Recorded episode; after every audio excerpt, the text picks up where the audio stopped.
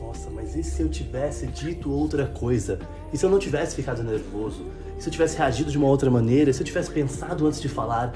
E se eu tivesse aceitado aquela situação que me fazia mal por mais tempo? E se eu tivesse lidado de uma outra maneira? Cara, você já parou pra pensar quanta energia a gente gasta, a gente consome na vida imaginando cenários diferentes do que eles foram e o quanto isso nos prejudica de dentro para fora, sabe? Nos incomoda, nos implode, nos faz queimar de dentro para fora. Porque é impossível você mudar um cenário que já foi. Então não tinha como ser diferente, porque você fez o melhor que você podia ter feito naquele momento.